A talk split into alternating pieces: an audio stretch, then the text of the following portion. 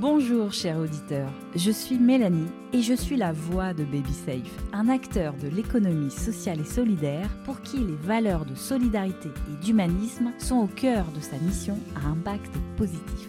Chaque année, 40 000 parents sont confrontés à la dure réalité d'accueillir un enfant prématuré ou porteur d'un handicap. Baby Safe souhaite œuvrer pour qu'à terme, la totalité des parents et des enfants affectés par un accident de naissance puissent bénéficier d'un soutien immédiat et inconditionnel. Le plus fou dans tout ça, c'est qu'avant de créer cette solution de garantie de prévoyance, cela n'existait pas. Denis, David et Florent sont trois associés qui ont imaginé cette solution. Oui, mais quel est l'impact réel pour les familles Si rien n'existait jusqu'à présent, en quoi est-ce nécessaire? Pour le savoir et surtout comprendre les besoins des familles, je leur donne la parole. Dans cet épisode, nous rencontrons trois femmes passionnantes. La première s'appelle Karine, elle est la maman de la petite Malena. Avec elle, nous découvrirons le syndrome Williams-Seberen, une des 7000 maladies rares identifiées à ce jour. Les maladies rares concernent plus de 3 millions de personnes, soit 4,5% de la population. Après ce témoignage riche d'enseignements sur le quotidien des familles, je donnerai la parole à Anne Juventeny, référente du pôle parrain-marraine chez BabySafe et thérapeute familiale de formation. Elle nous apportera un éclairage concernant l'impact du handicap d'un enfant sur le couple. Et puis, j'ai eu le plaisir de rencontrer Virginie Vittorelli, conseillère chez BabySafe, qui nous parle avec passion de son métier entièrement dédié aux familles. On commence tout de suite avec la charmante Karine. Bonne écoute Malena, c'est ma petite fille, elle a 4 ans et demi et donc elle est porteuse du syndrome de Williams qui est une maladie congénitale, c'est-à-dire qu'une maladie qui était Mm. déjà là in utero. Le syndrome de Williams, c'est un retard global, donc euh, y compris intellectuel. Il s'agit techniquement d'une microdélétion, c'est-à-dire d'une non-apparition d'une trentaine de gènes sur le chromosome 7. Mm. Un syndrome dans ce cas-là, ça veut dire aussi qui n'a pas de cure, de médication, qui ne se soigne pas. La médecine n'en est pas là. On ne remplace pas des gènes qui n'existent pas. Aujourd'hui, la médecine soigne les symptômes, Alors c'est quoi ces symptômes? Le rétrécissement autour d'une aorte du cœur, qui a fait qu'elle a été opérée à 7 mois à cœur ouvert, une opération extrêmement lourde, une semaine de euh, réanimation pédiatrique, euh, six semaines d'hospitalisation à l'hôpital de la Timone à Marseille. À quel moment avez-vous compris que le handicap ferait partie de la vie de votre fille et de, de la vôtre aussi? Qu- Quand le diagnostic est posé, c'est une telle bombe atomique dans votre vie. Ma première préoccupation, c'était la survie de ma fille. Oui. Donc, euh, c'est comme s'il m'avait fallu hiérarchiser les énormes problèmes de, vie, de mort, de santé de ma fille. C'est-à-dire d'abord l'opération du cœur et que l'opération du cœur soit un succès.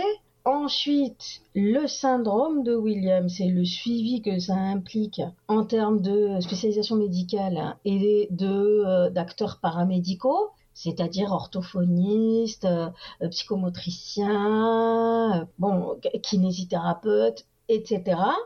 Et après est venu le mot handicap. Et d'ailleurs, je crois pas que j'ai jamais dit ma fille qu'elle était handicapée. Ça a une importance, ça. Oui, parce qu'en fait, pour moi, handicapé, ça veut dire faible. Et ma petite fille, elle a survécu à un truc Mm. énormissime. Mm. Donc, elle est tout sauf faible. C'est très beau en tout cas euh, ce que vous dites là. Si on doit se rappeler ces, ces premières euh, années euh, de vie, qu'est-ce qui vous a manqué? Alors, j'ai envie de vous dire un manuel d'utilisation. Oui, oui. Alors, manuel d'utilisation pour euh, votre fille ou pour euh, le monde du handicap? Je crois plus pour le monde du handicap.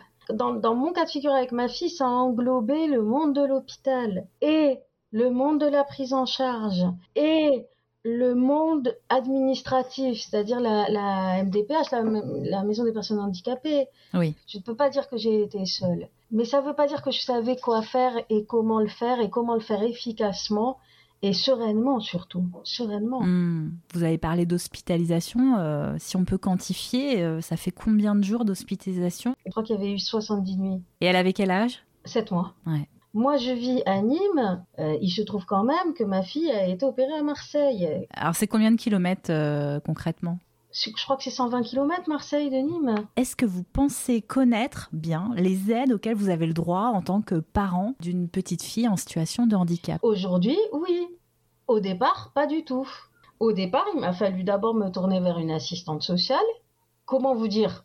Je pensais que j'étais suffisamment pourvu de capacités pour pouvoir Hmm. me débrouiller seule dans le système d'aide français. Non. Pourquoi c'est difficile? Parce que euh, c'est complexe. Accéder à l'information, remplir les dossiers, savoir quoi demander aussi? Ah oui, pour moi, être parent aidant, c'est d'abord un secrétariat. Oui. Concrètement, c'est-à-dire ce que votre mutuelle peut vous apporter, ce que les allocations Mm. familiales peuvent vous apporter. Si vous la connaissez pas, et bien entendu, vous ne la connaissez pas tant que vous n'êtes pas confronté à ça, vous ne pouvez pas la demander. Alors maintenant, j'enchaîne avec le répit. Moi, j'ai une question simple. Est-ce que vous en vivez beaucoup des moments de répit? La première année de Malena, du répit, j'en ai pas eu du tout. La première fois que j'ai entendu ce mot-là, c'est la pédiatre de ma fille qui me l'a dit. Et donc à partir de là, parce que c'est venu de l'extérieur, je sais pas si c'est une question que je me l'ai autorisée ou pas, mais bref, je commence à avoir du répit comme les autres mamans à 4 ans et demi, 4 ans. Quand on a préparé cet entretien, vous m'aviez dit être euh, une maman solo. Vous pensez que l'arrivée du handicap au sein de votre foyer, est-ce que c'est une raison qui euh, favorise une séparation euh, d'un couple? Oui, oui, sans aucun doute, c'est déterminant. Alors, une enfant qui est porteuse d'un syndrome comme celui de Malena, donc qui, qui n'est pas, par exemple, comme la trisomie où on voit tout de suite les, les traits du visage. Il faut se dire que pendant quelque temps, on est dans le flou, on ne sait pas ce qui arrive à son enfant ou qui est son enfant. J'ai assez vite compris que mon enfant ne répondait pas à ce qu'on disait des enfants euh, des premières semaines. Moi, assez vite, j'ai compris que c'était de la maladie, c'était pas du caractère.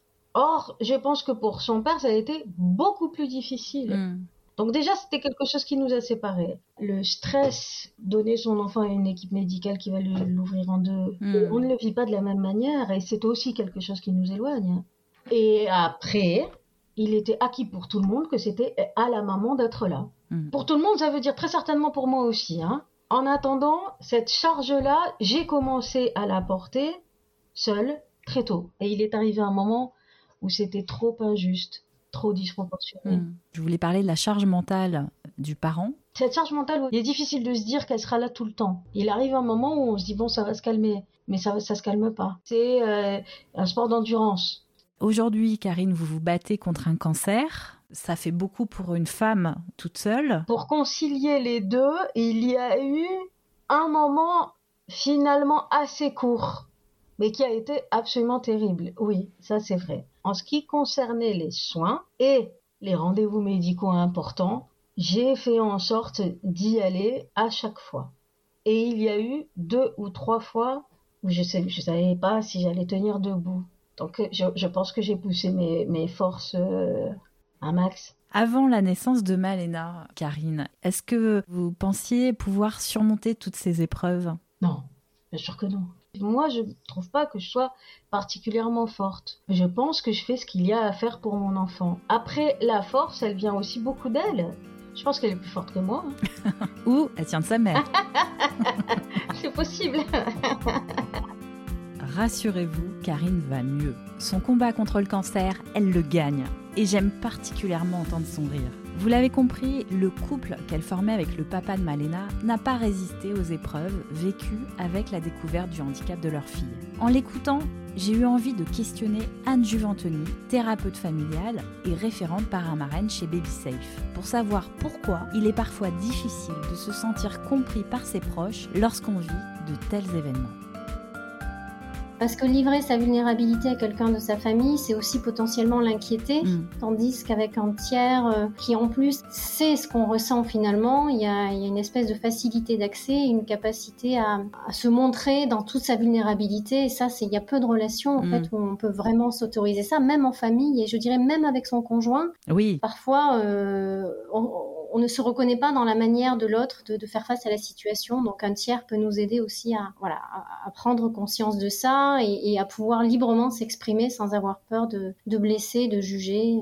Est-ce qu'on peut dire qu'il existe certains moments où l'émotion est telle pour les parents que tout peut basculer aussi bien dans la sphère personnelle que la sphère professionnelle? Alors souvent pas au début du parcours parce qu'il y a une espèce de tension au début du parcours qui fait qu'on on est vraiment mobilisé euh, au-delà même de ce qu'on imaginait possible. Hmm. quand on a réussi à mettre en place des choses qui étaient importantes pour nous, comme la collectivité ou la prise en charge pour l'enfant, qu'on peut à ce moment-là avoir une explosion, euh, c'est un petit peu la bombe à retardement, et où là, effectivement, il peut y avoir des choses qui basculent et malheureusement, ce qui bascule souvent en premier, c'est le couple. Hein. Ça correspond à, combien de couples? Est-ce qu'on arrive à quantifier? On est sur 80% des couples qui se séparent en fait à la suite donc de l'arrivée d'un enfant en situation de handicap.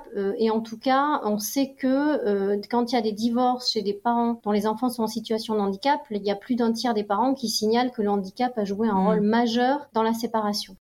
En plus de ces difficultés au sein du couple, Karine nous a également confié la complexité des dossiers administratifs. Comment trouver de l'aide rapidement et efficacement? Virginie Vitorelli, conseillère chez BabySafe, nous explique tout.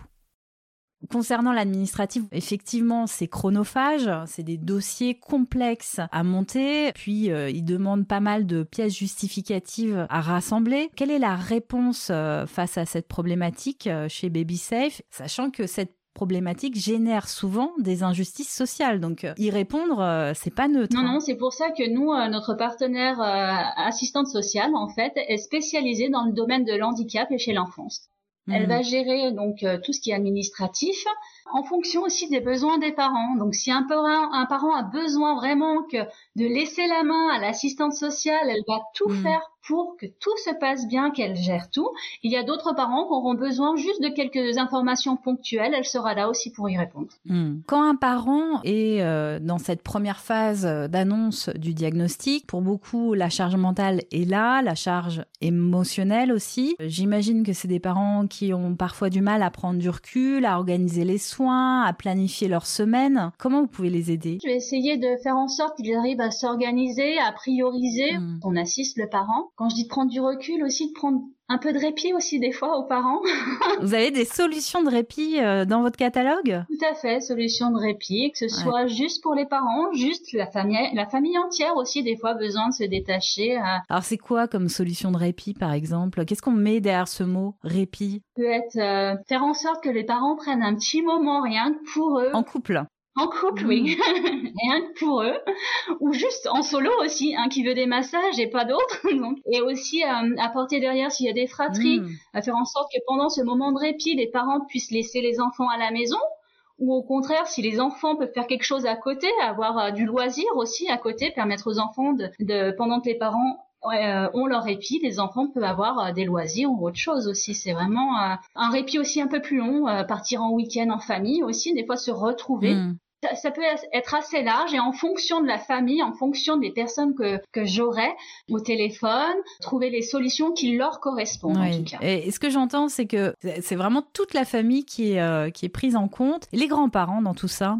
Aussi, pareil. On parle des aidants en fait, tout simplement, et euh, BabySafe peut être derrière pour organiser tout ça. Alors, une des angoisses pour un parent d'un enfant en situation de handicap, ça va être euh, bah, de tomber malade, hein, parce que si je suis malade, euh, comment je vais faire pour aller l'emmener en rendez-vous, gérer le planning euh, Il y a un milliard de choses, faire les soins. Enfin bon, est-ce qu'il y a un relais possible dans ces cas-là? Tout à fait. Il y a un, de nos partenaires, hum, c'est de l'aide à domicile tout simplement, qui va qui vont aider la famille dans le domaine du quotidien. Mmh. Euh, la garde d'enfants, euh, les courses, le ménage. Hmm. Et euh, quand vous dites aussi que euh, un problème pour emmener mon enfant aussi euh, à un rendez-vous médical, et là on prend le relais aussi avec le transport, faire venir un taxi, peut-être aussi relayer en organisant avec les ressources qu'a déjà la famille, sans s'en rendre compte, se dire attention, il y a, y, a, y a votre votre frère, votre beau-frère qui est là aussi pour être disponible, essayer de, de faire le lien. Et... Oui, vous aidez aussi à prendre du recul sur les événements, c'est parce que des fois quand on a la tête dans le guidon, on voit plus très clair, c'est ça. Tout à hein fait, on voit plus très clair. Ouais. Euh, votre mission, elle, est, elle, a un impact positif. Si on synthétise, finalement, on peut dire que BabySafe, c'est un outil d'accompagnement, c'est ça? C'est un outil euh, d'accompagnement qui s'articule autour de la périnatalité, du handicap chez l'enfant et également aussi de, aux aidants, de l'aide aux aidants. Cet épisode est déjà terminé. Je remercie Anne Juventoni et Virginie Vitorelli pour leur prise de parole qui nous aident à la fois à mieux comprendre les difficultés rencontrées par les parents aidants et à mieux connaître les solutions pensées pour eux chez BabySafe. BabySafe est un podcast mais aussi une marque innovante. Pour en savoir plus, je vous invite à découvrir le site de la première et la seule solution d'assurance collective liée au handicap à la naissance, babysafe.solution.